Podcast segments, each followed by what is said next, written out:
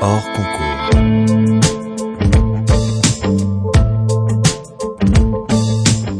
Bonjour à tous, bienvenue dans votre podcast hors concours, une petite heure de conversation décontractée pour donner la parole à ceux qui font la ville d'aujourd'hui. Ce programme vous est présenté par Equiton, matériaux de façade développés avec et pour les architectes en partenariat avec le magazine web thema.archi. Je suis David Habitant et je vous présente notre invité. Bonjour Nicolas Delon. Bonjour David. Architecte, euh, cofondateur d'Encore Heureux, un collectif créé en 2001, désormais bien connu. Collectif, j'ai pas dit agence d'architecture, nous y reviendrons. Vous êtes, euh, pour beaucoup de vos confrères, et notamment les plus jeunes, à l'origine d'un véritable tournant dans la façon d'envisager la construction et notamment dans la prise de conscience du poids environnemental de celle-ci depuis la présentation de l'exposition Matière grise en 2014 au pavillon de l'Arsenal. Sur cela aussi, nous reviendrons. Ainsi que sur le commissariat de la Biennale de Venise qui avait été confié à Encore Heureux, c'était en 2018, où vous proposiez une réflexion sur les lieux infinis, comme vous les appelez, ou tiers-lieux. Plus largement, il était question de réutilisation de bâtiments. Mais au-delà de ces travaux de médiation, on vous connaît aussi pour des projets d'architecture, des petits projets manifestes, comme le pavillon circulaire tout en réemploi et démontable, des plus grands projets de réhabilitation de bâtiments bien connus aussi, que ce soit à Rennes, Quimper ou Colombelle, et puis d'autres projets de construction neuve, plus traditionnels, cinéma, logement, salle de concert, lycée, mais toujours, toujours avec la patte encore heureux, et notamment cette conscience euh, aiguë de ressources à l'épuisement. On peut parler euh, d'une obsession qui ne vous empêche pas d'ailleurs d'insuffler dans chaque lieu une dose infinie d'optimisme. Et c'est peut-être ce paradoxe euh, finalement qui est la véritable ligne directrice au sein de votre parcours. Paradoxe que l'on retrouve d'ailleurs jusque dans votre nom, encore heureux, entre le moindre mal, pas très prometteur, et le maintien d'une espérance bien plus réjouissant. C'est peut-être euh, sur ce paradoxe alors que nous allons commencer. Racontez-nous, Nicolas Delon, à quel moment vous avez pris conscience que l'architecte participait à un grand dérèglement et à quel moment vous avez compris qu'il pouvait aussi aider à le résoudre? Cette conscience euh, de l'inscription de l'architecture dans la, dans la société, on va dire qu'il vient très tôt, il vient dès la découverte en fait du, monde de l'architecture par euh, l'école. C'est-à-dire que moi, quand je suis arrivé euh, en première année à l'école d'architecture de Toulouse, je connaissais quasiment pas ce métier. C'est un conseiller d'orientation qui, qui, qui, avait trouvé que, étant intéressé par une grande diversité de sujets, un métier, éviter de, de se spécialiser, éviter de choisir, et c'était le métier d'architecte.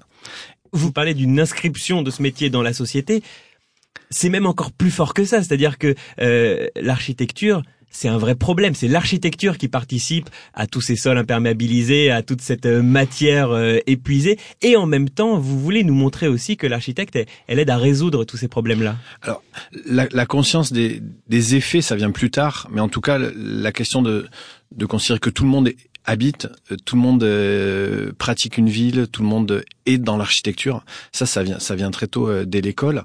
Ensuite, il y a, il y a cet apprentissage très long. Il faut toujours rappeler que l'architecture, comme d'autres métiers, comme la médecine notamment, c'est, c'est vraiment des formations longues parce que c'est d'une grande complexité. Et donc ça, il faut être aussi très, très attentif, très vigilant à cette formation.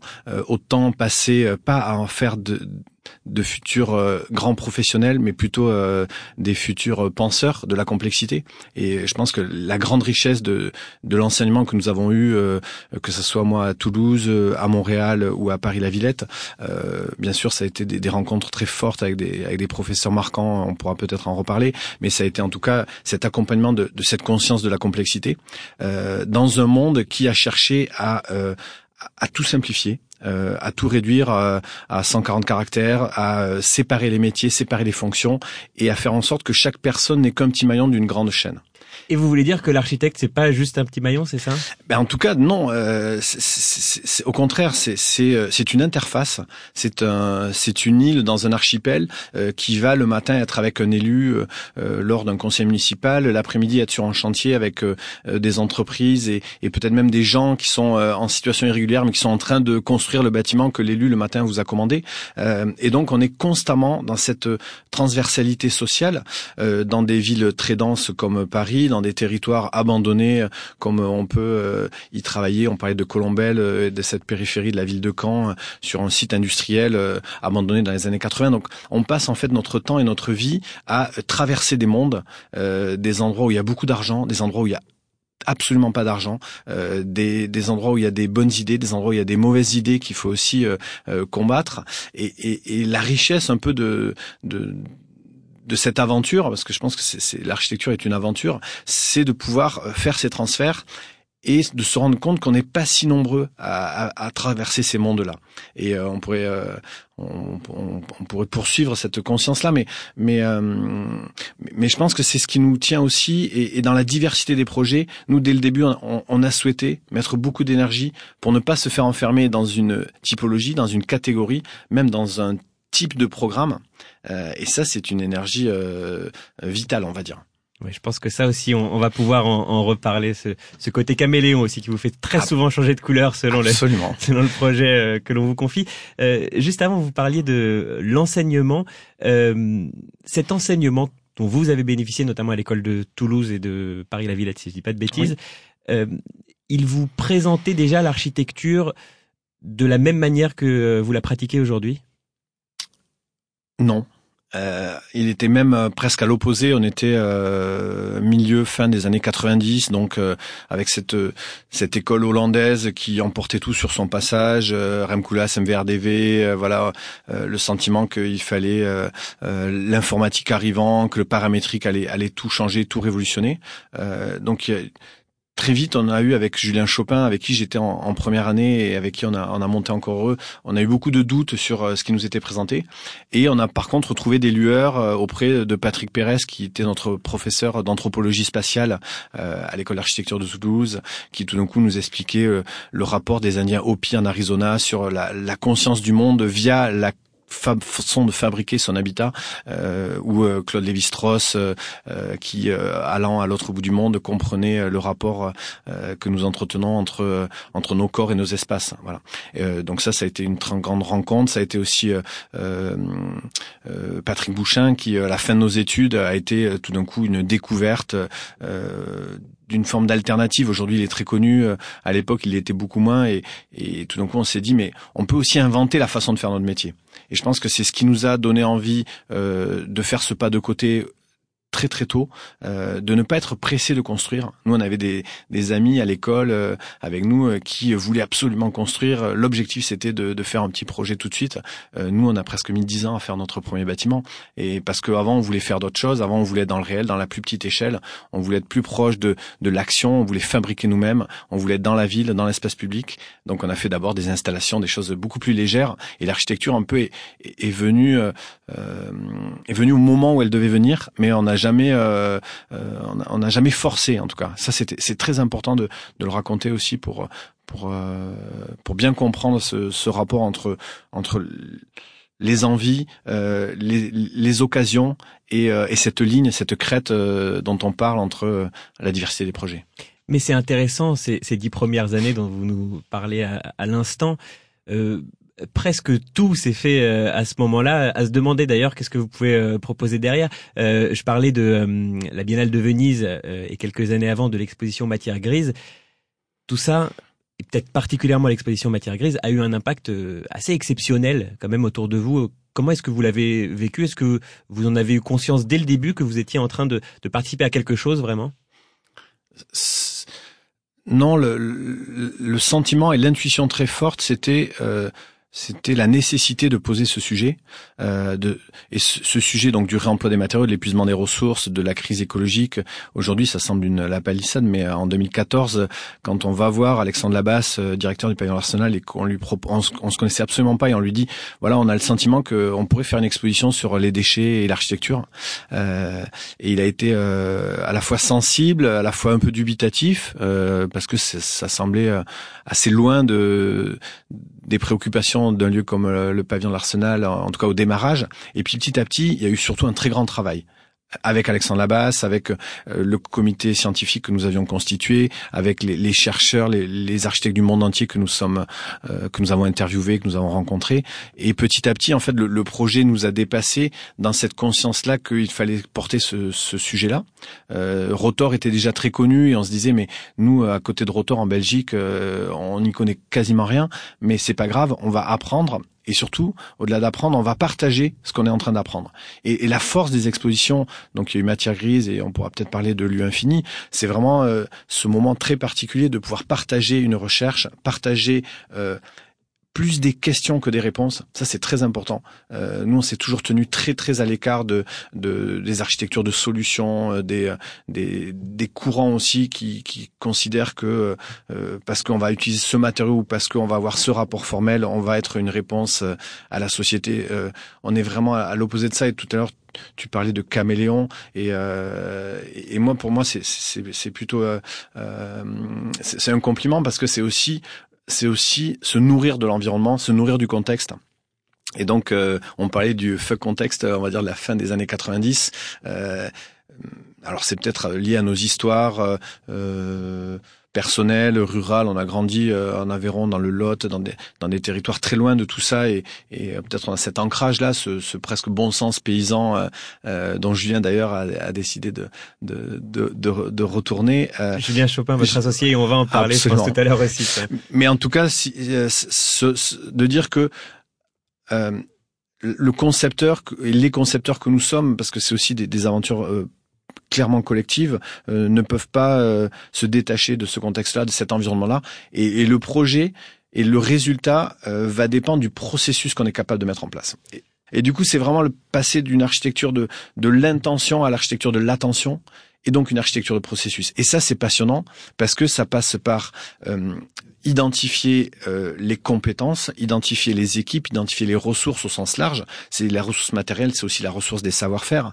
Et, et, c'est se laisser emporter, dépasser par un projet en considérant que notre position est celle de faire en sorte qu'il existe, mais pas de euh, euh, taper sur la tête de tout le monde pour que ce qu'on avait en tête existe. Et ça, c'est très très différent on peut parfois arriver un petit peu trop tôt en fait et, et, euh, essayer de solliciter tout le monde mais sans avoir forcément d'écho. Euh, souvent on arrive un petit peu plus tard et euh, je, je parle pas en matière de marketing, je parle en tout cas en matière de d'engagement sur sur, sur une, une, telle problématique. Vous vous êtes arrivé exactement au moment où on avait besoin d'entendre parler de ça. Aujourd'hui ça devient une évidence effectivement, mais faut se rendre compte à quel point avant l'exposition matière grise on n'avait pas la même conscience de ce problème de déchets dans le dans le bâtiment c'est tout à fait exact. Euh, et d'ailleurs, on a été très touché parce que pendant la durée de l'exposition qui a, qui a, été prolongée, le catalogue a été réédité trois fois. Il y a eu 100 000 visiteurs euh, au pavillon. Euh, L'exposition qui a beaucoup voyagé et aussi. en plus qui a voyagé en France, à l'étranger. On est à 80 lieux d'itinérance de cette exposition-là et elle continue de, de, de tourner encore.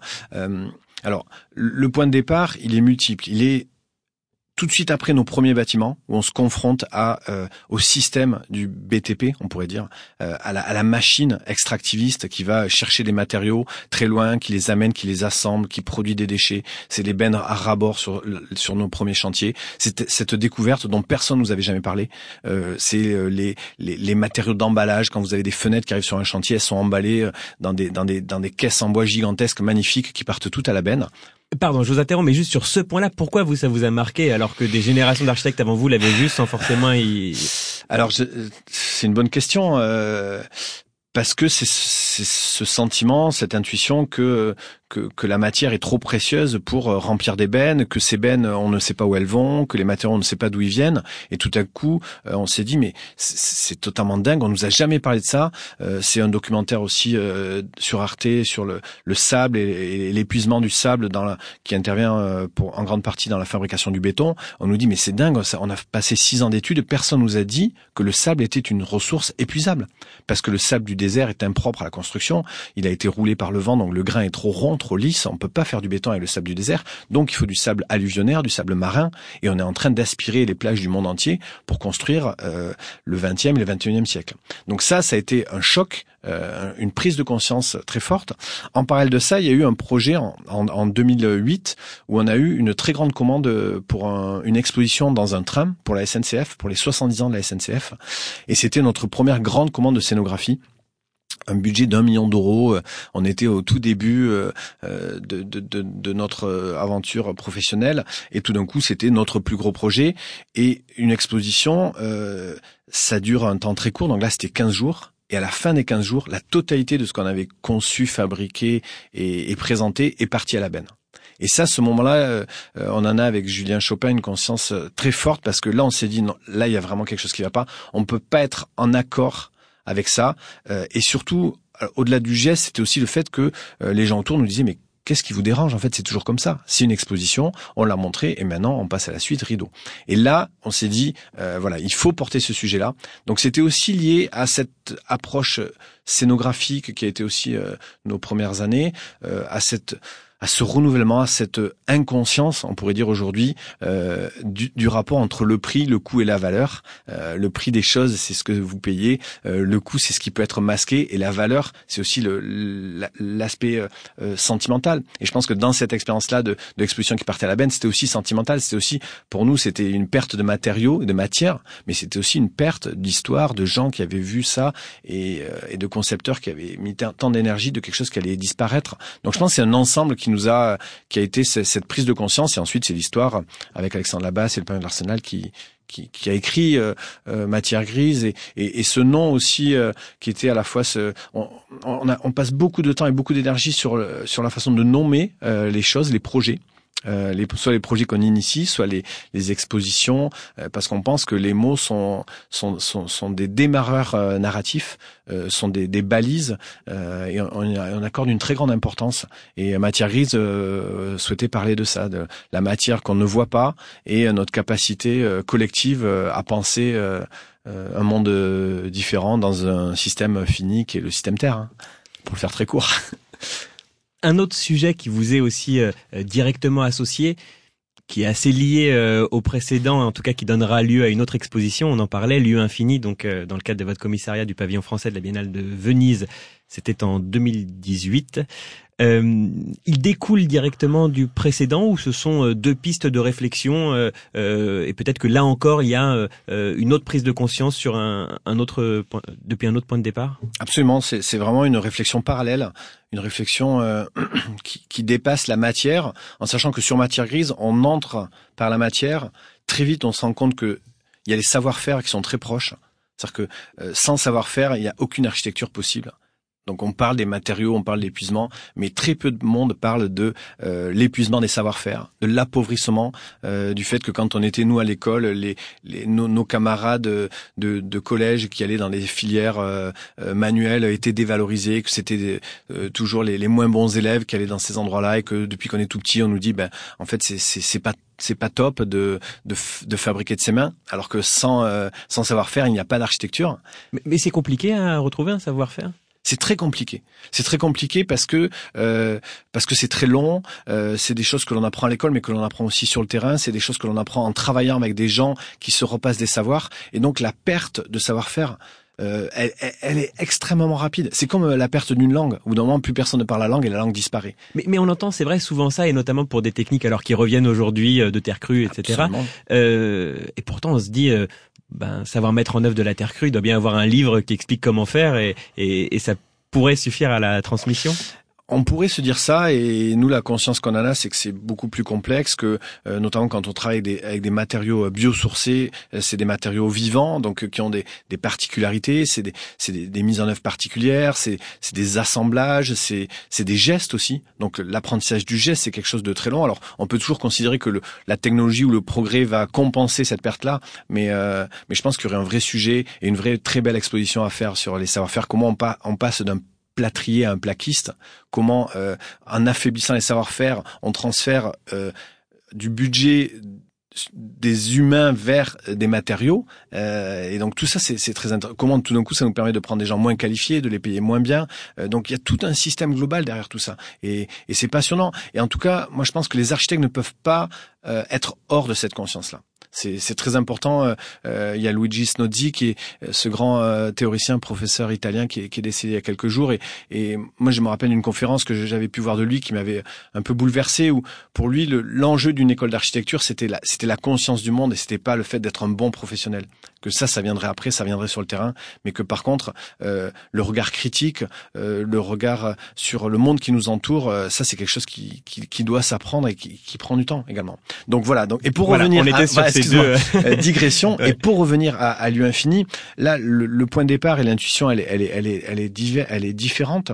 Euh, elle est de se dire, euh, elle, elle est surtout de se rendre compte que de par notre position dans, ce monde de l'architecture, on était entre deux mondes, entre un monde de d'architectes qui construisent, euh, petits, moyens, grands, euh, et d'amis que l'on peut avoir dans ce dans ce monde-là, et en parallèle de de collectifs d'architectes constructeurs euh, qui expérimentent, qui sont sur le terrain, euh, qui ne sont pas inscrits l'ordre des architectes, qui sont qui sont au contact du réel et qui considèrent que c'est le réel qui, qui qui qui va faire ville et qui va faire société. Et on s'est rendu compte qu'on avait des très bons amis des deux côtés et que et on avait envie de raconter ça et on avait envie de faire ce lien, encore une fois, entre ces deux mondes euh, qui se connaissent absolument pas euh, qui s'ignorent, qui se qui, qui, se dénigrent aussi un peu parce que une, comme toujours quand on ne connaît pas vraiment l'autre, euh, on, soit on grossit ses traits, euh, soit on, on simplifie. Et donc dans cette obsession de ne pas simplifier, on a voulu raconter les lieux infinis qui sont notre traduction de ce que les gens aujourd'hui appellent les tiers lieux. Qui là aussi aujourd'hui tout le monde parle de tiers lieux, mais mais il y a trois quatre ans personne ne savait ce qu'était un tiers lieu. Donc on voit qu'il y a des effets comme ça de de conscience. Hein. et moi je pense que c'est très bien. Il faut qu'on les accompagne et, le travail que vous faites et, et le travail que d'autres font euh, participe de cet accompagnement. Et donc, on a eu envie de raconter ces lieux qui, pour nous, sont des lieux pionniers, exploratoires, euh, des engagements nécessaires. Euh, en réponse au contexte d'effondrement écologique, climatique, social, économique. Vous parlez d'un lien tout à l'heure entre entre deux mondes, un peu deux milieux. Mm. C'est le tiers lieu qui fait le lien entre ces deux univers? Alors le tiers lieu va est un lieu de, est un lieu de, rencontre, de possibles de liens. Euh, là, c'était plutôt dire que parler de ces lieux-là à la Biennale d'architecture de Venise ah était le choix de dire ça aussi c'est l'architecture. Et c'est une architecture euh, euh, expérimentale, une architecture qui ne considère pas que seul le dessin de la façade, du détail, de la lumière, etc. Euh, fait sens, mais que euh, le sous-titre de l'exposition était construire des bâtiments ou des lieux point d'interrogation. Et ce sous-titre-là était vraiment le cœur de notre proposition de dire est-ce que euh, ce qui compte c'est l'enveloppe ou est-ce que c'est ce qui s'y passe? Le contenant, le contenu. Et aujourd'hui, la réponse, elle est un peu dans la dans la question, mais euh, on a le sentiment que aussi pour des raisons écologiques, on ne peut plus uniquement euh, travailler et penser qu'en produisant des belles enveloppes, on va améliorer euh, le monde et la société. On est obligé de considérer que c'est d'abord ce que l'on permet. Et donc, c'est une architecture du potentiel, une architecture de l'imprévu, une architecture infinie dans le sens du non fini, donc une architecture aussi que l'on va pouvoir transformer. C'est Michel-Ange qui parlait du non finito, euh, d'une sculpture qui est, qui est l'idée de, de ne pas terminer une sculpture pour que la personne qui la regarde puisse la terminer dans sa tête. Et ça, appliquer à l'architecture, c'est passionnant parce que c'est de considérer que quand on termine un chantier, il y a un mot euh, technique qui est l'achèvement des travaux. Donc on achève, mais ce mot il est d'une violence redoutable. C'est-à-dire que vous achevez, c'est terminé, vous disparaissez, et puis ensuite vous vous abandonnez en fait, euh, comme si vous abandonniez euh, euh, quelqu'un ou quelque chose. Et, au contraire, considérer que l'architecte est là très très en amont d'un projet parce qu'il peut être à l'identification d'une nécessité, d'un besoin, d'une demande d'un territoire, d'un élu, d'un collectif d'habitants, qu'il va être pendant la phase de conception, pendant la phase de, de réalisation et ensuite dans un temps plus long pendant la phase de transformation, c'est un changement vraiment important de la façon dont on peut voir ce métier-là. Et c'est aussi ce message-là qu'on a voulu euh, faire passer. Mais alors justement, euh, vous en demandez quand même beaucoup euh, à l'architecte, aux architectes. à l'inverse, ce qu'on apprend en études d'architecture, je me demande presque si on le retrouve dans votre pratique de l'architecture, dans votre définition du métier d'architecte que vous nous faisiez à l'instant. Il me semble que ce que, ce que l'on apprend, c'est doit être avant tout des façons de, de penser, des façons de, des méthodologies. Euh, on, on, on, a beaucoup beaucoup travaillé nos, nos, organisations, nos façons de travailler, notre rapport aux outils. Euh, on a aussi commencé euh, au tout début en faisant des, des images 3D. On était à l'arrivée de, de, de, cette informatique qui allait euh, qui allait tout changer, et donc on a financé nos tout premiers projets qui avaient absolument pas de budget euh, en faisant des images de synthèse pour d'autres architectes. Ça, c'est une partie euh, euh pas forcément euh, connue de, notre démarrage, mais, économiquement, c'est ce qui nous a permis à la fois de, commencer sur des projets très libres, sans enjeu économique, et en parallèle, ça a été aussi un très grand apprentissage des outils qui ensuite derrière nous ont permis de faire nos propres projets. Donc, moi, je pense encore une fois que c'est un peu vertigineux parce que oui, on pourrait dire on en demande trop, mais en fait, euh, si on regarde les, la production euh, des 20 dernières années, euh, est-ce qu'on est, confortable, est-ce qu'on est à l'aise avec ce qui a été fait, est-ce que justement on n'en a pas demandé pas assez? Et la, la, réduction aussi de cette position de l'architecte dans une ville qui s'est privatisée, dans dans le transfert entre la puissance publique, l'affaiblissement de la commande publique vers des opérateurs privés, vers cette rentabilité qui serait la alpha et l'oméga et qui en plus est d'une malhonnêteté hallucinante parce que l'agent immobilier qui va vous ouvrir un appartement euh, trois fois pour le faire visiter à Paris euh, va gagner 10, 20, 50 fois plus que l'architecte euh, qui a travaillé pendant cinq ans à la réalisation de ce logement. Donc ça c'est scandaleux, ça c'est pas possible. Il y a quand même des choses qui va falloir poser sur la mettre sur la table et, et, refuser collectivement. De la même manière que le fait qu'une grande partie de la rémunération des architectes soit indexée sur le montant des travaux, est aussi une forme de scandale. Parce que plus vous allez consommer de matière, plus votre projet va être coûteux, plus vous allez être payé. Donc c'est comme si euh, vous alliez chez un médecin qui, en fonction de la quantité de médicaments qu'il va vous prescrire, euh, serait plus ou moins payé. Vous imaginez que personne n'irait chez ce médecin-là. Donc ça, c'est des choses, c'est des choses sur lesquelles on, on, on a, enfin sur lesquelles on pense qu'il faut que nous ayons conscience. On n'arrive pas forcément à, à, toutes les résoudre euh, en même temps, mais euh, mais je pense qu'on a besoin d'en parler, on a besoin d'explorer, on a besoin de trouver des alternatives. Et, euh, et je pense qu'au contraire, on peut en demander beaucoup plus aux architectes en considérant que c'est des professionnels de la complexité. Ça, c'est, je pense que c'est ce qui peut peut-être euh, nous aider à et qu'il ne faut pas avoir peur de la complexité. Mais alors, euh, euh comment on apprend tout ça Votre architecte, il est à la fois, d'accord, constructeur, peut-être un petit peu concepteur. D'une certaine manière, il est, il est très proche aussi de, de ces entreprises. Il est très proche des municipalités. il est très proche de la maîtrise d'ouvrage. Il est peut-être un peu tout ça à la fois. D'ailleurs, vous pensez vraiment qu'on peut apprendre à faire ce, métier euh, assez difficilement définissable finalement euh, dont vous nous parlez là J'ai l'impression que c'est euh, à chaque projet une manière de pratiquer l'architecture. Alors oui, considérant que les différents exemples que vous venez de prendre sont liés à un rapport de communication, de compréhension d'une situation, de compréhension d'un contexte d'action euh, donc le contexte, ça va être euh, l'enjeu économique, l'enjeu euh, planning, l'enjeu d'usage, et, considérant également que ce qui permet de se mettre d'accord, c'est la mise en place du, consensus. C'est-à-dire qu'à un moment donné, c'est d'entendre la somme des avis et être en capacité d'identifier quels sont les avis qui vont permettre et ceux qui vont empêcher.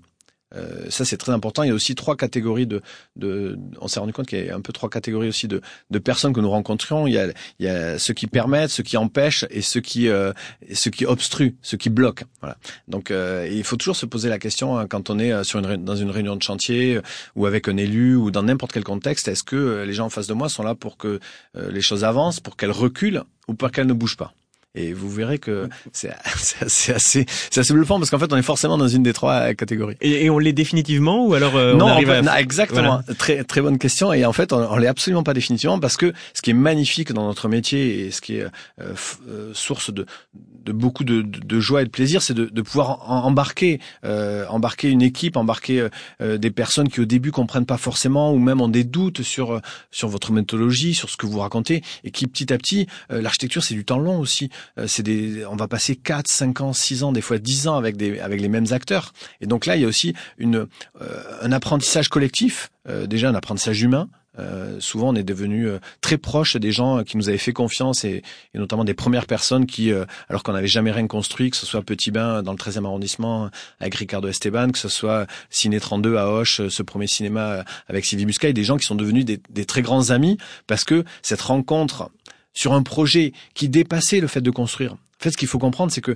euh, une architecture, un projet sur des projets notamment culturels ou autres, c'est ça dépasse la simple fabrication d'un espace. C'est euh, c'est la, la, matérialisation d'une vision du monde, d'un désir d'un désir, euh, d'un potentiel à venir, de plein plein de choses. Et donc l'architecte, il, est, il a cette cette force et il, il la paye très cher aussi parce que beaucoup de monde lui envie cette force-là de, de, de fabriquer des désirs, de les rendre réels.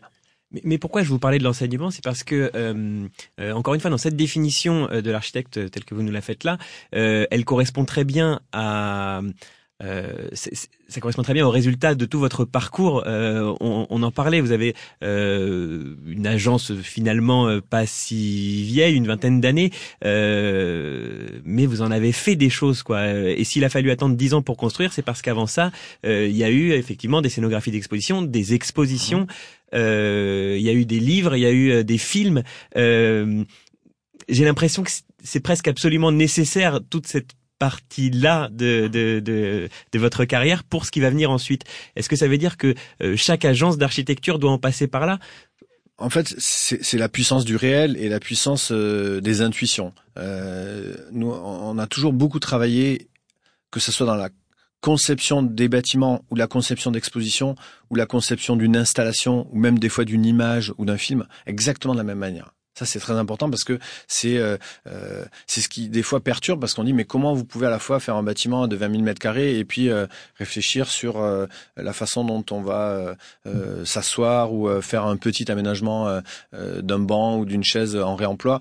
comment en fait on peut être juste à ces deux échelles là Et en fait, en considérant que que la façon de l'aborder est la même, euh, le résultat euh, est moins important, on va dire. Ça revient à la question du, du, du processus. Et, euh, et, je pense que cet apprentissage-là, il faut aussi le replacer dans euh, dans euh, dans le fait que un projet en amène un suivant et qu'on est toujours dans des rebonds. C'est-à-dire que et, et ça, c'est à la fois un mélange de d'opportunités, d'occasions euh, de chance, de rencontres. Et en fait, il y, y a ce chapelet. C'est très très intéressant d'ailleurs de, de, le refaire, de, de voir comment un projet en appelle un deuxième, un troisième, un quatrième, et qu'en fait, là, sur 20 ans de projet, on peut quasiment tous les relier entre eux, parce que c'est à un moment donné d'avoir fait un, petit projet qui nous a permis d'en faire un autre, etc. Donc, donc c'est pas tout d'un coup les gens débarquent en disant mais comment vous pouvez vous retrouver à faire ça d'un coup? Mais en fait, c'est absolument pas pas comme ça que ça se passe. C'est vraiment ce temps long. Et par contre, c'est de considérer que chaque projet euh, doit être en accord avec euh, une recherche, une nécessité, un désir euh, de faire différemment, d'explorer, de pas tout mettre sur un projet. Ça aussi, on, voit aussi, et on a eu nous-mêmes des, échecs en considérant que voilà, à un moment donné, on allait voir le projet qui allait tout permettre, tout rassembler, tout transformer. Et aujourd'hui, on est plus fait en disant, on doit être capable sur chacun de nos projets de dire en quoi ils vont dans un sens qui nous semble le plus juste, le plus écologique, le plus porteur. Euh, et, ça, c'est quelque chose de très important. On va parler un petit peu des projets. Euh, venons-en euh, tout de même au projet. Vous êtes architecte, je le rappelle. Il y en a beaucoup euh, très représentatifs de ce qu'est encore heureux. J'en citais quelques-uns tout à l'heure. Vous en avez cité euh, également. Et puis il y en a quelques-uns qui dénotent. Euh, je pense notamment au, au MUS, de, le musée euh, d'histoire urbaine de Sirène. musée d'histoire urbaine de Sirène. Excusez-moi. Euh, je crois me rappeler que c'était une histoire un peu compliquée pour vous, un chantier qui s'est pas forcément tout à fait bien déroulé, mais un bâtiment que que vous assumez très bien ensuite. Et pourtant, euh, alors ça paraît euh, un peu caricatural de le dire comme ça, mais et pourtant c'est un bâtiment de béton. Est-ce que ça veut dire qu'il y a eu un, avant-après? Est-ce que c'est un moment où vous n'aviez pas la même conscience euh, du, du, poids écologique de ce matériau qu'aujourd'hui? Ou bien est-ce que le béton, par moment, c'est un matériau qui s'utilise aussi, qui est justifié? C'est intéressant. C'est donc c'est notre tout premier concours public d'architecture auquel nous, nous répondons en association avec euh, Vincent Parera, euh, un grand architecte et très grand ami. Euh, et à un moment où on n'avait jamais ni construit ni même on n'avait même pas réhabilité l'appartement de quelqu'un de notre famille on n'avait même pas fait une simple cloison en plaque-au-plâtre donc on était vraiment totalement hors de, de ce monde-là. Et euh, il se trouve qu'on répond à cette candidature. On est retenu à concourir, donc on est un, peu surpris, euh, en tout cas euh, au, début. Et puis anonymat et on gagne à l'unanimité parce que quand le jury prend notre maquette et la met dans le site, ben en fait, il se dit c'est une évidence, c'est ce projet-là. Donc ça c'est intéressant, c'est-à-dire que ça a été plutôt le rapport aussi à, à, la, à la conscience du contexte dans un environnement complexe, une ancienne gare euh, de chemin de fer euh, dans un quartier en pente euh, sur les hauteurs de Suresnes. et voilà. Et du coup, on se retrouve en disant, ben ça y est, vous êtes lauréat, maintenant il va falloir construire. Et, et, et, en effet, c'est un bâtiment de, de, de béton qui, qui intervient aussi dans une plasticité. C'est-à-dire que c'est le, c'est pour ça que pour nous le béton, on ne dit pas que c'est une catastrophe et qu'il faut être contre le béton. On dit que le béton est trop précieux euh, pour en utiliser autant. Ce qui est très différent. Ça rejoint le mix des matériaux, c'est de dire qu'en fait c'est le bon matériau au bon endroit au bon moment. Et on n'est pas pour opposer euh, comme s'il fallait tout faire en bois, parce que si on fait tout en bois, on n'a plus de forêt euh, dans dix ans. Et c'est totalement débile. Donc il faut aussi être dans cette mesure-là. et donc ce bâtiment, dans cette plasticité et ce rapport au contexte, et, et voilà, il nous a semblé que ce matériau-là, à ce moment-là, était le meilleur. Euh, et donc c'est un, parement de béton euh, préfabriqué euh, qui vient épouser et fabriquer ce, ce, ce, ce, bâtiment, ce petit projet, et qui nous a permis aussi de rajouter, ça c'est quelque chose qui est aussi très présent dans, dans plusieurs projets qu'on a pu euh, qu'on a pu concevoir, rajouter un usage qui est cette grande terrasse au premier sur le, la toiture en fait du bâtiment, qui n'était absolument pas dans le programme de départ, et de considérer que vu qu'il y avait une différence de terrain, bah, c'était assez simple de rendre un espace euh, public accessible. Euh, et donc lui, ce, et ce matériau nous permettait aussi euh, cela. Et par contre, ça a été, vous le disiez, ça a été une très grande désillusion sur la façon dont on construit notamment le rapport à une entreprise générale malhonnête qui change de, de chargé d'opération une quinzaine de fois pendant le projet, qui, qui voilà, ça, ça, a été vraiment le, vrai baptême du feu avec Sonia Vu qui était toute jeune architecte dans notre équipe et qui aujourd'hui est associée d'encore heureux et ça a été le baptême du feu pour vraiment toute l'équipe. Et vous vous en êtes tiré tout de même? On s'en est tiré. Euh, euh, je pense qu'on s'en est tiré. On s'en est tiré parce qu'on est allé au bout.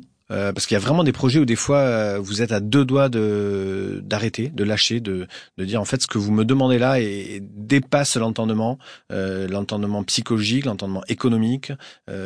ça, ça c'est tous les architectes ont des histoires comme ça assez redoutables, avec une violence aussi professionnelle qui qu'il faut dont il faut parler et donc on, on avait cette ouais cette, cette, énergie pour dire ben non on, va pas se laisser faire, on va continuer, on va expliquer. Donc là aussi, je me rappelle une grande réunion où on a passé euh, des jours et des jours à, faire de la data visualisation sur euh, les dysfonctionnements du projet, sur le nombre de plannings qu'on avait eu de la part d'entreprise, mais tout ça en le mettant en image.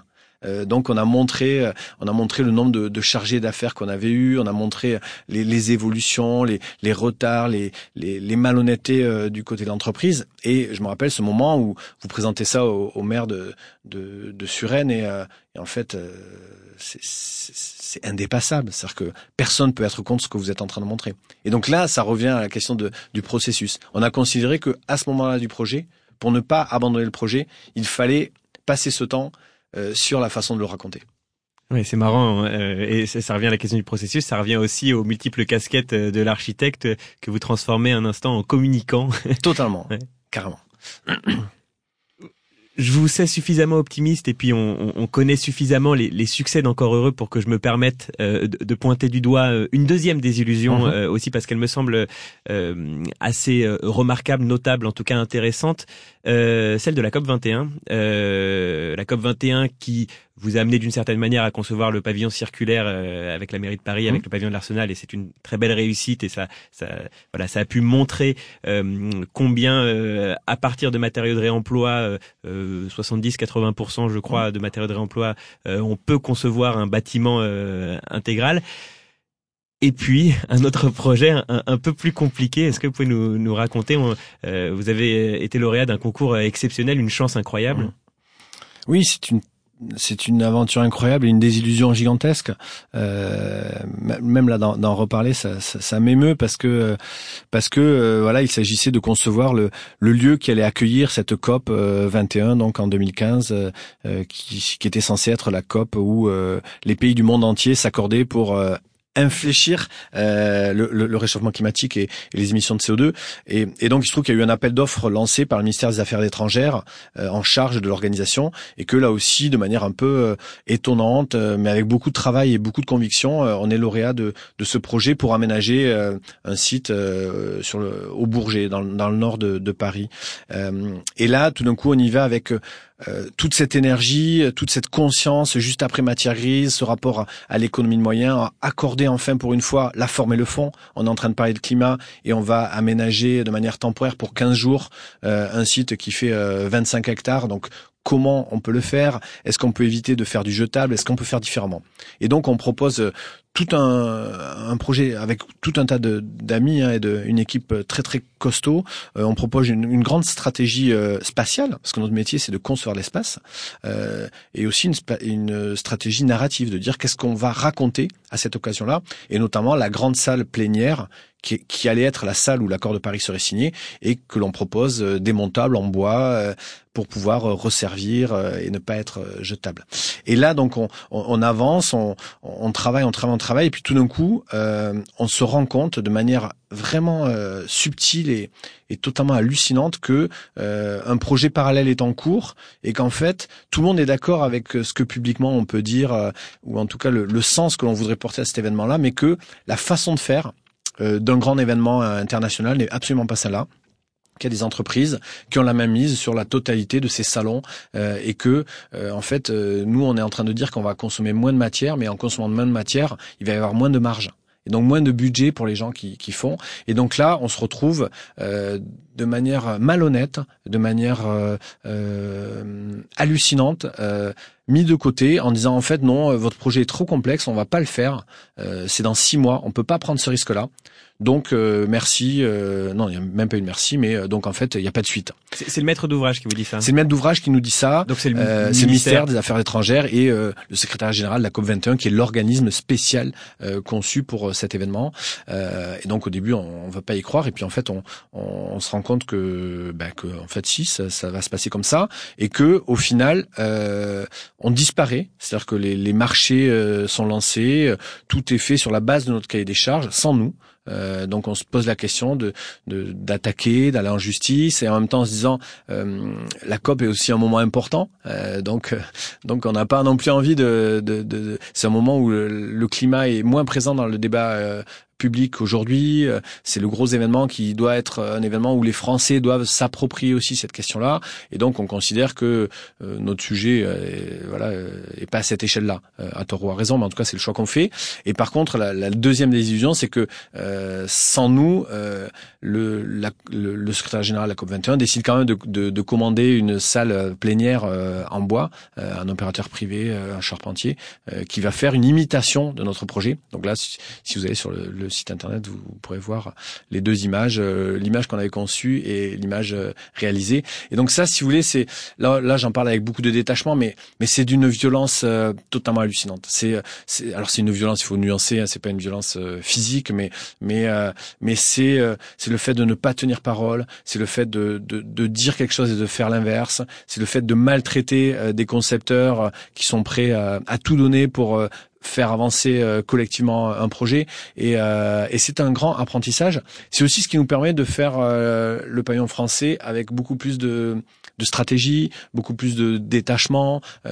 donc moi j'ai envie de dire c'est, c'est peut-être le côté éternel optimiste, mais ces moments-là ils, ils, sont très très durs, ils sont ils sont extrêmement durs ça peut être des moments de rupture. Moi, j'ai eu notamment la COP 21, un moment où je me suis dit, mais euh, est-ce que vraiment on peut continuer euh, à agir dans ce contexte-là, dans ce monde-là euh, Mais c'est des moments aussi qui qui nous construisent. Et on parlait de, de la formation. voilà, c'est c'est c'est un peu comme des navigateurs, quoi. On est vous vous, vous avez une tempête, vous dématez. Euh, vous faites aussi une erreur parce que certainement qu'on a péché par optimisme, on a péché par confiance. Donc ça, il faut aussi toujours se, se questionner un échec et on est toujours partie prenante d'un échec. Euh, mais voilà, ça a été ça a été très dur Et en parallèle, donc on avait euh, 25 000 mètres carrés au Bourget, et en parallèle, on a 80 mètres carrés place de l'hôtel de ville à Paris, qui est ce pavillon circulaire, qu'on a clairement failli ne pas faire, parce qu'on se disait, mais non, on peut pas faire ce projet-là en plus, on est déjà en train de faire la COP 21, c'est gigantesque. Et donc ça, c'est intéressant, parce que c'est le gros qui s'effondre, qui disparaît, et le petit euh, qui devient emblématique. Le, le, projet devait durer six mois, il est resté un an et demi euh, sur ce parvis, et puis aujourd'hui, c'est un bâtiment fort dans ce symbole de construire différemment. Donc là aussi, ça, ça, ça remet au centre de la table euh, la question de l'échelle de l'action et du rapport entre les symboles et, euh, et, le, et, le, réel, et que tout d'un coup le pavillon circulaire euh, va être plus, va avoir une histoire plus forte que euh, le site du Bourget dont personne ne se rappelle aujourd'hui. Donc vous voyez, c'est assez étonnant de, de, voir ce rapport petit-grand. Euh, la surprise vient souvent de là où vous ne l'attendez pas, et euh, dans ce cas-là, au même moment, la même année, ça a été assez assez marquant en tout cas pour nous. Et, et qu'est-ce qu'il est devenu d'ailleurs ce pavillon circulaire? Je crois Alors qu'il était démonté. Ouais, absolument.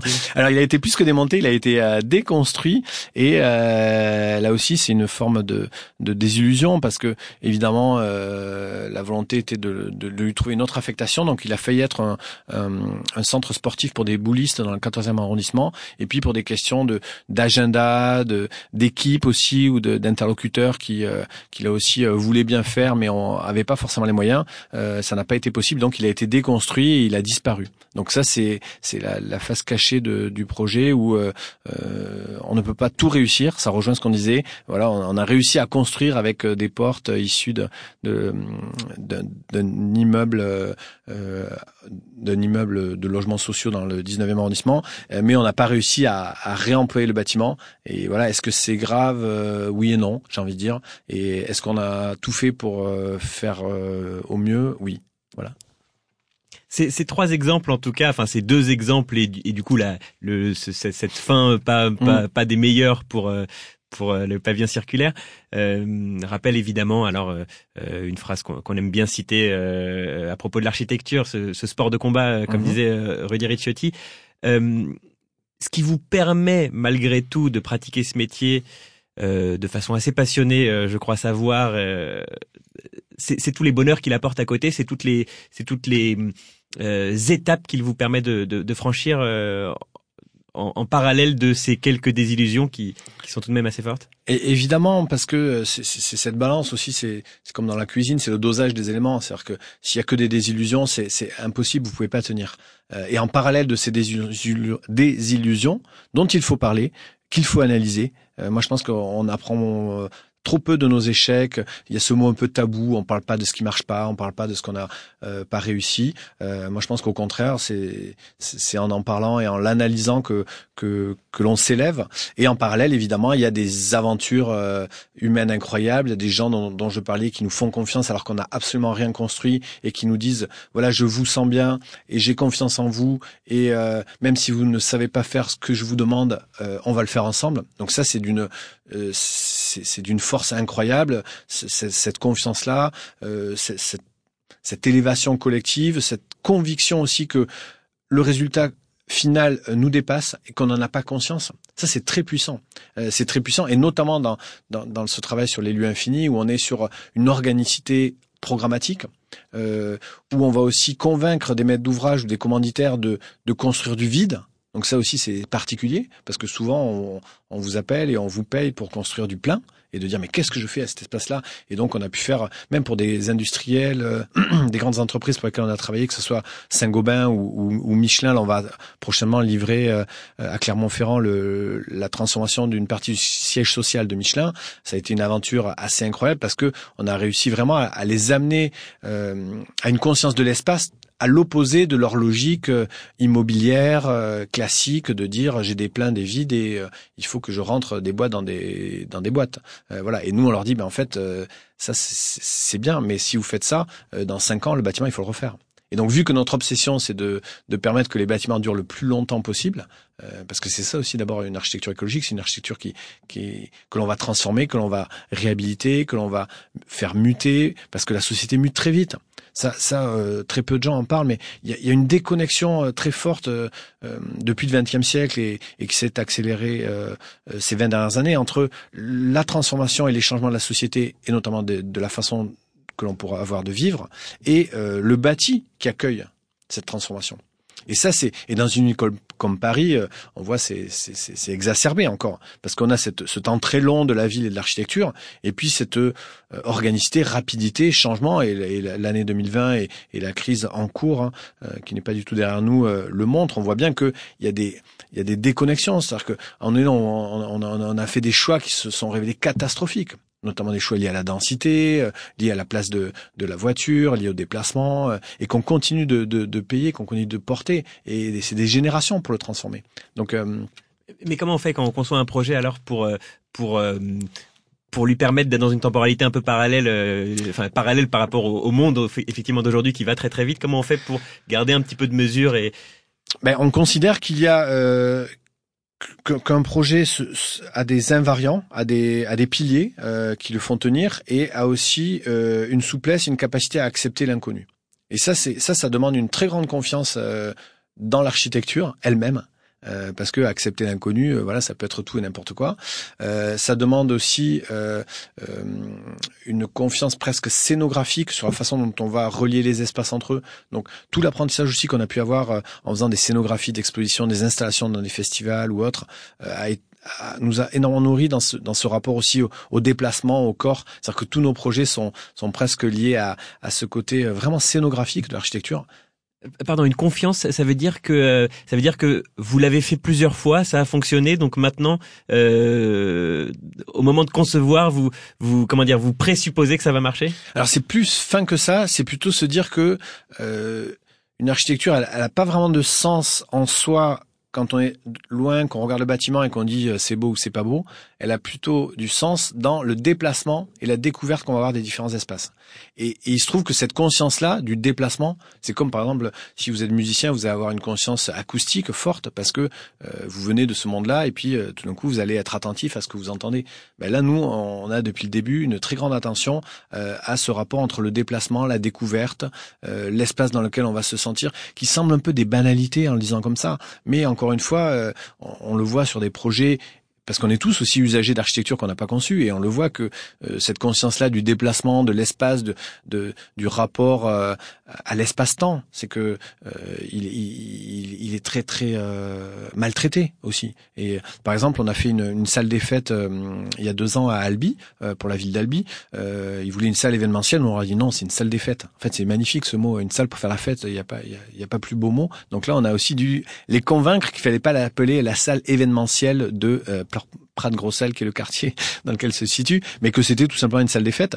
Et euh, il se trouve que euh, moi, quand j'étais plus jeune, je jouais dans un groupe de musique et, et, on passait notre temps de salle des fêtes en salle des fêtes et, et dans des lieux euh, catastrophiques avec du carrelage blanc, froid, une acoustique insupportable et un inconfort et alors qu'il n'y a pas plus bel endroit qu'un endroit où on doit faire la fête, où on va se marier, où on va recevoir des amis, recevoir la famille. Et en fait, on a totalement délaissé ces espaces-là en considérant que c'était des espaces fonctionnels, qu'il fallait qu'on puisse bien les nettoyer et qu'on allait mettre des bonnes rangées de néons parce qu'il fallait que les gens voient bien. Mais cet abandon-là, il est, euh, je sais, j'ai même pas les mots pour le dire, mais c'est, là aussi, ça se voit pas, personne n'en parle, et puis les gens ont grandi dans ces espaces-là. Donc euh, euh, voilà, on se dit, ben en fait non, j'ai même pas vu que c'était pas forcément bien. Et donc je pense que nous, notre métier euh, est celui de, de l'ensemble des gens qui sont dans ces, sur ces sujets-là, et de et d'analyser, de, regarder, d'avoir conscience de ça, et de dire que la façon dont on se comporte est liée aussi à, aux espaces dans lesquels euh, on grandit, on vit euh, et on et on est citoyen. Je pense que c'est très important. Et d'autant plus quand vous faites des bâtiments publics qui, qui vont accueillir une diversité. Euh, de public. Et donc ça, c'était très important de dire on veut que le club de tarot qui va faire son son, son tournoi annuel euh, à cet endroit-là se sente aussi bien que euh, le congrès des pharmaciens qui vient présenter le vaccin pour le Covid. Tu vois. Donc et, et, ça, c'est des grands écarts. Et donc moi, je suis passionné par cet grand écart-là, par par voilà par ce, ce dénominateur commun qui n'est pas un dénominateur commun du moins, qui est plutôt un dénominateur commun du possible, du potentiel, des doubles lectures, de l'épaisseur du réel, de cette épaisseur-là. Moi, je pense que le réel, on l'a aplati, et en fait, aujourd'hui, il faut qu'on le, qu'on le libère, parce qu'il est tellement puissant, il est plus fort que nous tous. ce grand écart tout à l'heure en introduction, je parlais de, du paradoxe un peu encore heureux de, de, de, partir du pire pour faire le meilleur, mmh, mmh. d'être conscient d'une situation écologique catastrophique pour justement participer à l'améliorer. Et j'ai tenté quelque chose tout à l'heure en parlant de, de votre nom encore heureux. c'est vrai, qui, qui encore heureux, qui veut dire à la fois le, le, le pas terrible et en même temps le, le, le génial. C'était prémonitoire ou alors il y avait déjà cette conscience-là au moment de, choisir un nom, donc au moment de commencer votre pratique euh, il y a 20 ans? Euh, C'est une question qui revient souvent. Pourquoi ce nom-là? Qu'est-ce qu'on y trouve? Là aussi, c'est intéressant parce que on parlait du réel qui, qui nous dépasse et les mots aussi nous dépassent. C'est-à-dire que euh, quand, quand, on le choisit, on, a, on a cette envie de de pas baisser les bras euh, de pas de pas se laisser désillusionner par un métier qui serait trop compliqué, trop technique, trop euh, euh voilà, trop gris, euh, trop triste. Donc il y a cette idée de dire ben non, on va on, va mettre ça, on va afficher ça et puis on va le regarder et on va faire en sorte que ça ça existe.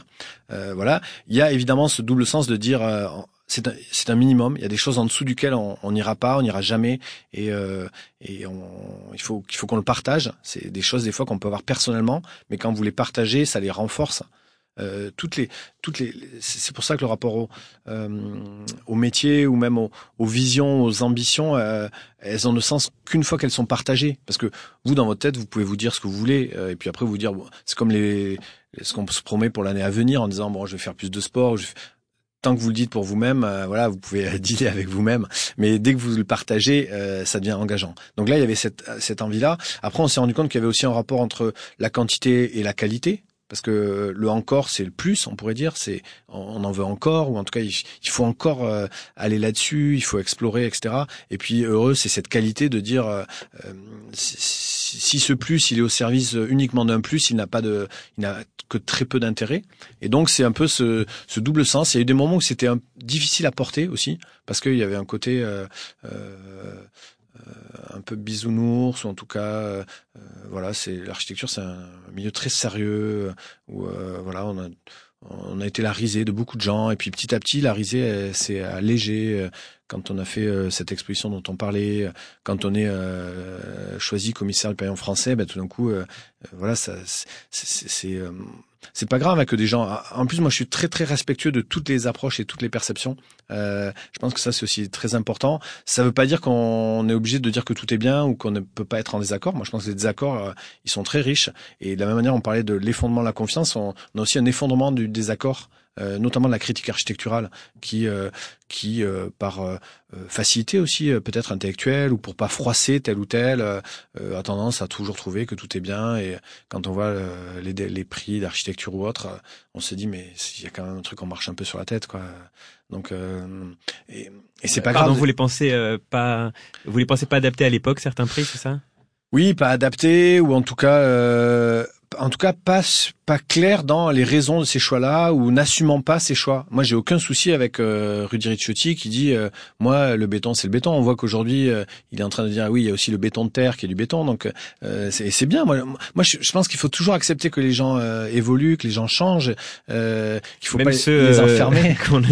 enfin voilà même ceux dont on s'attendrait pas forcément à, des évolutions. Tout à fait. Mais par contre il faut aussi considérer que on peut avoir des visions du monde différentes et que pour certains l'architecture c'est le résultat et pour d'autres, euh, c'est le processus. Donc ça, il faut le, il faut le dire. Et après, euh, ça ne veut pas dire que qu'il faut faire que de l'architecture de processus. Mais nous, on pense qu'il y a besoin de cette architecture-là. Voilà. Pour terminer sur euh, sur ce paradoxe encore heureux, il se retrouve évidemment dans le parcours de votre associé Julien Chopin. Euh, architecte évidemment jusque là mais qui voilà est en train de se reconvertir je crois savoir pour pour une vie totalement différente et, et ça me et ça m'a assez marqué en fait d'apprendre euh, qu'il allait cesser euh, son travail d'architecte euh, pour devenir, je crois savoir boulanger. Vous allez nous, nous en dire peut-être un petit peu plus, mais en tout cas ça m'a beaucoup marqué parce que je me suis dit, lui particulièrement, ça m'a étonné. C'est-à-dire que avec votre agence encore heureux, j'avais cru comprendre que justement vous vous nous montriez que presque pour reprendre le slogan, un autre monde est possible. et finalement, si on part sur une autre voie, est-ce que c'est une manière de dire que bon, c'est quand même vraiment trop compliqué et, on laisse ça à d'autres? C'est intéressant. Donc c'est, il y, a, y, a, un très beau mot que nos amis de Yes Weekend utilisent pour des, plutôt que des reconversions, ils appellent ça des décalages. C'est-à-dire que on n'est pas en train de se reconvertir où il faudrait désapprendre ce qu'on sait pour apprendre autre chose. C'est plutôt l'envie de se situer à un autre endroit, considérant que ce que l'on a appris jusque-là euh, demeure. Et ça, c'est assez important. C'est-à-dire que aujourd'hui, le, choix de, Julien Chopin de, de, quitter euh, la fabrique de l'architecture euh, ne le fait pas quitter le fait d'être architecte. Euh, mais il a considéré pour euh, différentes raisons euh, euh, très personnelles, hein, mais mais aussi collectives, parce que je pense c'est aussi la, la, la, réflexion que l'on mène depuis depuis 20 ans sur sur cette conscience du monde, de sa complexité et sur la conscience de notre place, sur les moyens d'agir ou en tout cas de le transformer à notre modeste échelle.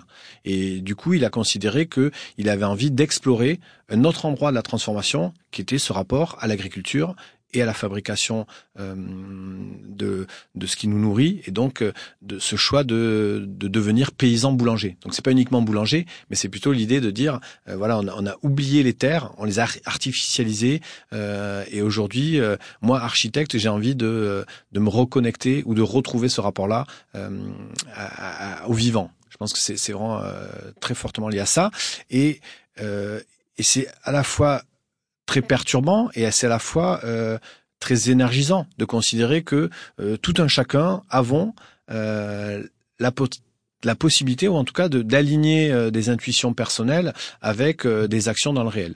Et ça, ça se passe aussi de manière euh, très très positive, considérant que on a créé encore euh, Julien et moi, que depuis cinq ans, euh, Sébastien Aymar nous a rejoint comme comme troisième associé, puis Sonia Vu dont on parlait tout à l'heure comme quatrième associé, et que du coup, ce, le choix qu'il a fait ne met pas en péril euh, la structure, en tout en tout cas pas de manière immédiate. Mais mais voilà, c'est il faudrait qu'il vienne ici pour en, pour en parler. Mais il a fait une conférence dans le cadre de la frugalité euh, à ce sujet-là. Dans le cadre du manifeste de la frugalité heureuse qui, qui, qui, se retrouve sur Internet d'ailleurs, qui est visible sur Internet cette absolument. conférence. Et il parle aussi de manière très intime sur euh, cette aventure euh, que nous avons eue ensemble et lui la suite qu'il va y donner.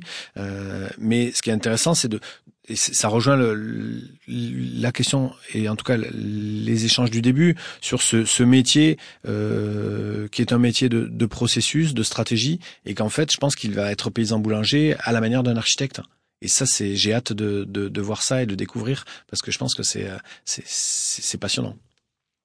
Mais, mais peut-être et pour pour euh, pardon, je, je, et je reviens à nouveau là-dessus. Mais mais c'est vrai que euh, pour bien préciser ma, mon point de vue là-dessus et combien et pour bien justifier combien ça m'a effectivement étonné, c'est que par les succès que vous avez eu avec Encore Heureux, vous nous avez montré combien on pouvait faire évoluer les choses, combien on pouvait faire passer un message. Pour tout ça, est-ce que vous n'aviez pas presque un devoir que de continuer à faire ça, vous spécifiquement, encore une fois? Bah Moi, ce que j'ai envie de dire, c'est qu'on continue. C'est-à-dire que le, le, choix de Julien était, a pas été. Euh, c'est pas comme si on avait décidé tous les deux de dire euh, voilà on a on a fait tout ça et puis euh, merci au revoir on arrête. c'est plutôt on, continue parce qu'aujourd'hui on, est sur des projets euh, à Mayotte où on, est sur un très grand projet de lycée où on relance une filière de construction en, briques de terre crue, euh, l'hôtel Pasteur à Rennes qui va ouvrir dans quelques semaines, qui est un lieu totalement incroyable qui mixe une école euh, maternelle et, et un lieu de type tiers lieu. Donc les, les combats sont encore là. on pense qu'il y a énormément de choses à poursuivre, considérant que l'équipe euh, au pilotage de ça, se modifie, évolue. Et, et ça, c'est important aussi de dire. Je pense qu'en appareil collectif, agence, peu importe le mot que vous mettez derrière, la question c'est que c'est des équipes et, et une équipe, c'est un peu comme une plante ou un être vivant, c'est-à-dire qu'il faut que ça se développe ou que ça grandisse. Ça peut pas rester figé parce que sinon une plante, si elle reste figée, elle, meurt instantanément. Donc là, il se trouve que voilà, il y a, y a une branche qui euh, qui va explorer un autre champ, euh, mais on prépare avec Julien en 2021 une troisième exposition euh, qui aura lieu, euh, si tout va bien, fin mai au 104, euh, donc dans l'établissement public de la ville de Paris, qui s'appelle Énergie Désespoir et qui pourrait être, on va dire, le, le troisième, la troisième étape après les matériaux, les lieux et on pourrait dire le monde dans tout ce qui nous propose comme étant vraiment catastrophique, d'effondrement, de collapsologie totale, et en même temps de grandes richesses de, de citoyennes, citoyens qui se qui se retroussent les manches et qui disent voilà on va pas s'effondrer et voilà, voilà comment on va ensemble euh, trouver des alternatives. Donc, on va faire une grande exposition euh, sur ce sujet. Euh, en combien de mots vous écrivez le titre? Est-ce que c'est l'énergie des espoirs ou bien est-ce que c'est l'énergie des espoirs Exactement. C'est en un seul mot le désespoir parce qu'on pense qu'en fait les deux se soutiennent. C'est-à-dire que c'est c'est parce qu'il y a ces grands désespoirs que des que des grandes énergies aussi émergent, qu'on a besoin d'avoir conscience des deux c'est-à-dire que si on est que dans la dans la négation ou dans le déni de l'effondrement, ben on changera jamais ou en tout cas on changera pas assez vite parce que l'idée de la transition etc. Ça veut aussi dire c'est c'est c'est battu, hein, c'est euh, le mot transition il est totalement à côté de la plaque. Là, il faut vraiment euh, transformer, il faut, il faut changer, il faut réorienter. Euh, c'est comme il y a quelques années, on parlait du développement durable. Bon, voilà, lui, il commençait à être à la poubelle, mais la transition, il va falloir aussi le mettre à la poubelle parce qu'il fallait beaucoup plus vite que ça. la frugalité, le mouvement de la frugalité heureuse parle de métamorphose d'ailleurs. Métamorphose, voilà. Là, c'est plus un côté papillon ou la chenille en tout cas, mais voilà, c'est plus de cet ordre-là. Et peut-être qu'il faut encore trouver des mots qui soient plus plus justes face à l'urgence. Parce que je pense que c'est ça et que aujourd'hui les architectes comme d'autres professions moi je passe beaucoup d'énergie aussi à dire euh, n'attendons pas tous des architectes n'attendons pas tous des urbanismes sur la façon dont nous vivons. L'ensemble euh, de, des métiers doivent se transformer que vous soyez enseignant que vous soyez même policier que vous soyez euh, voilà c'est c'est le monde il se construit de, de la somme de ces entités là et de la somme de, des consciences qu'on a sur notre rapport aux autres aux vivants et à soi-même. Et c'est les trois écologies de Félix Guattari, de ce livre magnifique qui, qui, est pour moi presque le seul livre euh, d'architecture qui, qui, compte sur ce rapport de ces trois euh, couches. Et euh, c'est d'abord moi dans ma conscience, moi et les autres, c'est le groupe, et puis moi les autres et le monde, c'est l'environnement. Et, et, voilà, on peut pas dissocier ces trois-là. Et dès qu'on les dissocie, pour le coup, on s'effondre. Décidément une définition de l'architecture euh, bien bien complexe, multiple et euh, je ne sais pas si on a réussi à, à la comment dire euh, à la redéfinir ici aujourd'hui. En tout cas, on en a compris quelques-unes des composantes qui la composent pour vous, Nicolas Delon. Je crois plus largement pour pour euh, le collectif alors euh, ou l'agence. Euh, on, verra ça plus tard. encore heureux. Merci beaucoup d'avoir pris ce temps de discussion, d'avoir pu nous nous nous confier, je sais pas, en tout cas nous partager cette vision bien à vous de l'architecture et, finalement peut-être assez évidente à, bien y réfléchir. Merci Nicolas Delon. Merci David. Merci à Anaïs Chaumier de m'avoir aidé à préparer cette émission. Merci à l'équipe du studio Minuit pour l'enregistrement et merci à vous euh, de nous avoir écoutés, de nous avoir suivis. Hors concours, les architectes se racontent. Un programme qui vous est présenté par Equiton, matériaux de façade développé avec et pour les architectes en partenariat avec Thema.archi.